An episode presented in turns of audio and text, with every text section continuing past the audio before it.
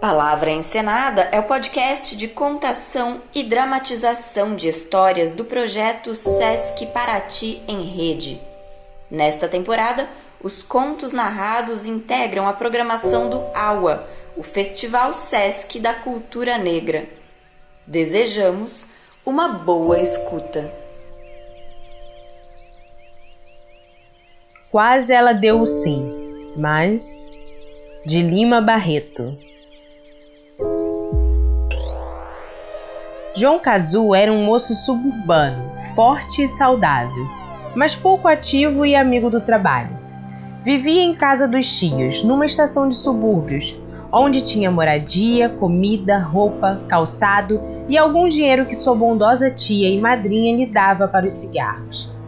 Ele, porém, não os comprava, filava-os dos outros, refundia os níqueis que lhe dava a tia para flores a dar às namoradas e comprar bilhetes de tômbolas nos vários mafuais, mais ou menos eclesiásticos, que há por aquelas redondezas. O conhecimento do seu hábito de filar cigarros aos camaradas e amigos estava tão espalhado que mal um deles o via, logo tirava da algibeira um cigarro e antes de saudá-lo dizia: Toma lá o cigarro, Cazu. Vivia assim muito bem, sem ambições nem tensões. A maior parte do dia, especialmente à tarde, empregava ele com outros companheiros em dar loucos pontapés numa bola, tendo por arena um terreno baldio das vizinhanças da residência dele, ou melhor, dos seus tios e padrinhos. Contudo, ainda não estava satisfeito. Restava-lhe a grave preocupação de encontrar quem lhe lavasse e engomasse a roupa, remendasse as calças e outras peças do vestuário, sergisse as meias, etc. e etc. Em resumo, ele queria uma mulher, uma esposa, adaptável ao seu jeito descansado. Tinha visto falar em sujeitos que se casam com moças ricas e não precisam trabalhar, em outros que esposam professoras e adquirem a meritória profissão de maridos da professora. Ele, porém, não aspirava a tanto. Apesar disso, não desanimou de descobrir uma mulher que lhe servisse convenientemente. Continuou a jogar displicentemente o seu futebol vagabundo e a viver cheio de segurança e abundância com os seus tios e padrinhos. Certo dia, passando pela portaria da casa de sua vizinha mais ou menos conhecida, ela lhe pediu: Seu Cazu, o senhor vai até a estação? Vou, dona Emelinda. Pode me fazer um favor? Pois não? É ver se o seu Augusto da padaria Rosa de Ouro me pode ceder duas estampilhas de 600 réis. Tenho que fazer um requerimento ao tesouro sobre coisas do meu Montepio, com urgência. Precisava muito. Não há dúvida, minha senhora. Cazu, dizendo isso, pensava de si para si. É um bom partido. Tem Montepio, é viúva, o diabo são os filhos. Dona Hermelinda, à vista da resposta dele, disse: Está aqui o dinheiro. Conquanto dissesse várias vezes que não precisava daquilo, o dinheiro, o impenitente jogador de futebol e feliz hóspede dos tios foi embolsando os Nicolaus por causa das dúvidas. Fez o que tinha de fazer na estação, adquiriu as estampilhas e voltou para entregá-las à viúva. De fato, Dona Ermelinda era viúva de um contínuo ou coisa parecida de uma repartição pública. Viúva e com pouco mais de 30 anos, nada se falava da sua reputação. Tinha uma filha e um filho que educava com grande desvelo e muito sacrifício.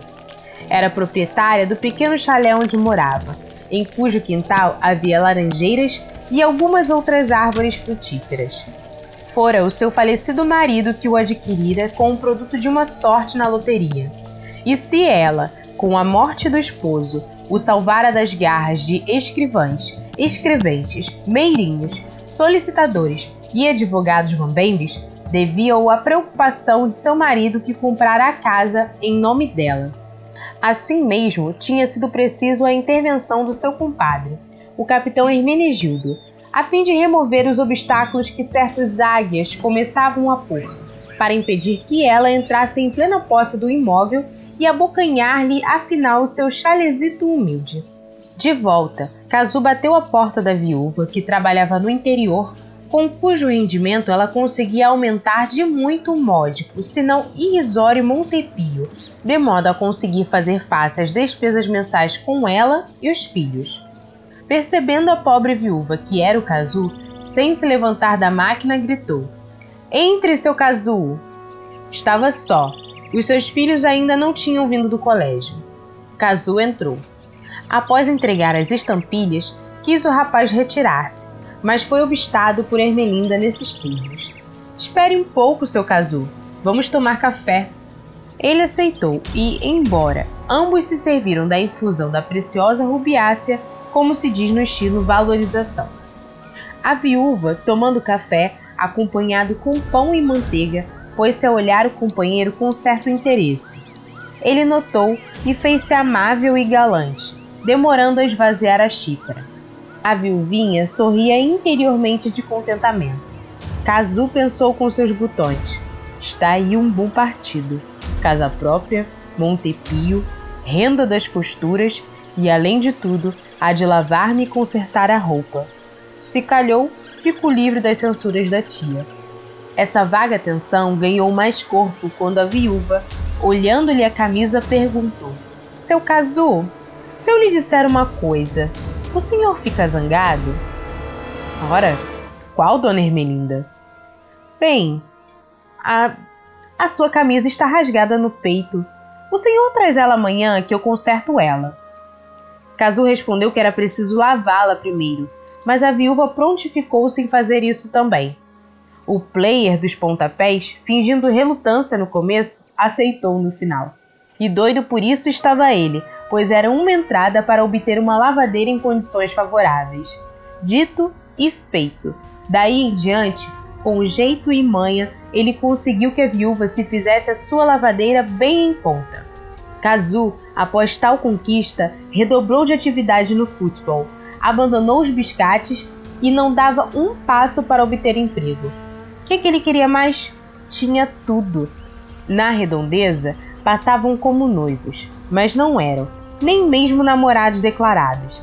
Havia entre ambos unicamente um namoro de caboclo, com o que Kazu ganhou uma lavadeira, sem nenhuma exigência monetária e cultivava-o carinhosamente. Um belo dia, após ano e pouco de tal namoro, houve um casamento na casa dos tios do diligente jogador de futebol.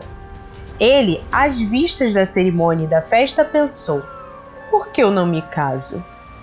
Por que eu não peço a Ermelinda em casamento?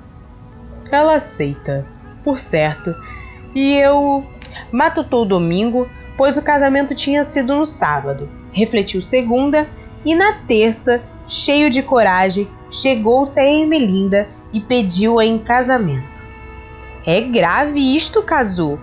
Olhe que sou viúva e com dois filhos. Tratava eles bem, eu juro. Está bem, sexta-feira você vem cedo para almoçar comigo e dou a resposta. Assim foi feito. Kazu chegou cedo e os dois estiveram a conversar. Ela com toda naturalidade e ele cheio de ansiedade e apreensivo. Num dado momento, Ermelinda foi até a gaveta de um móvel e tirou de lá um papel. Kazu, disse ela, tendo o papel na mão. Você vai à venda e à quitanda e compra o que está nesta nota. É para o almoço. Kazu agarrou o trêmulo papelucho e pôs-se a ler o seguinte: 1 um quilo de feijão, 600 réis. Meio quilo de farinha, 200 réis. Meio quilo de bacalhau, 1.200 réis.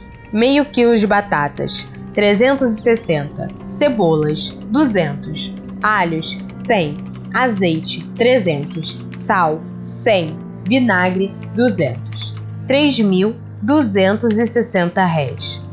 Quitanda, carvão 200 réis, couve 200, salsa 100, cebolinha 100, tudo 3.860 réis.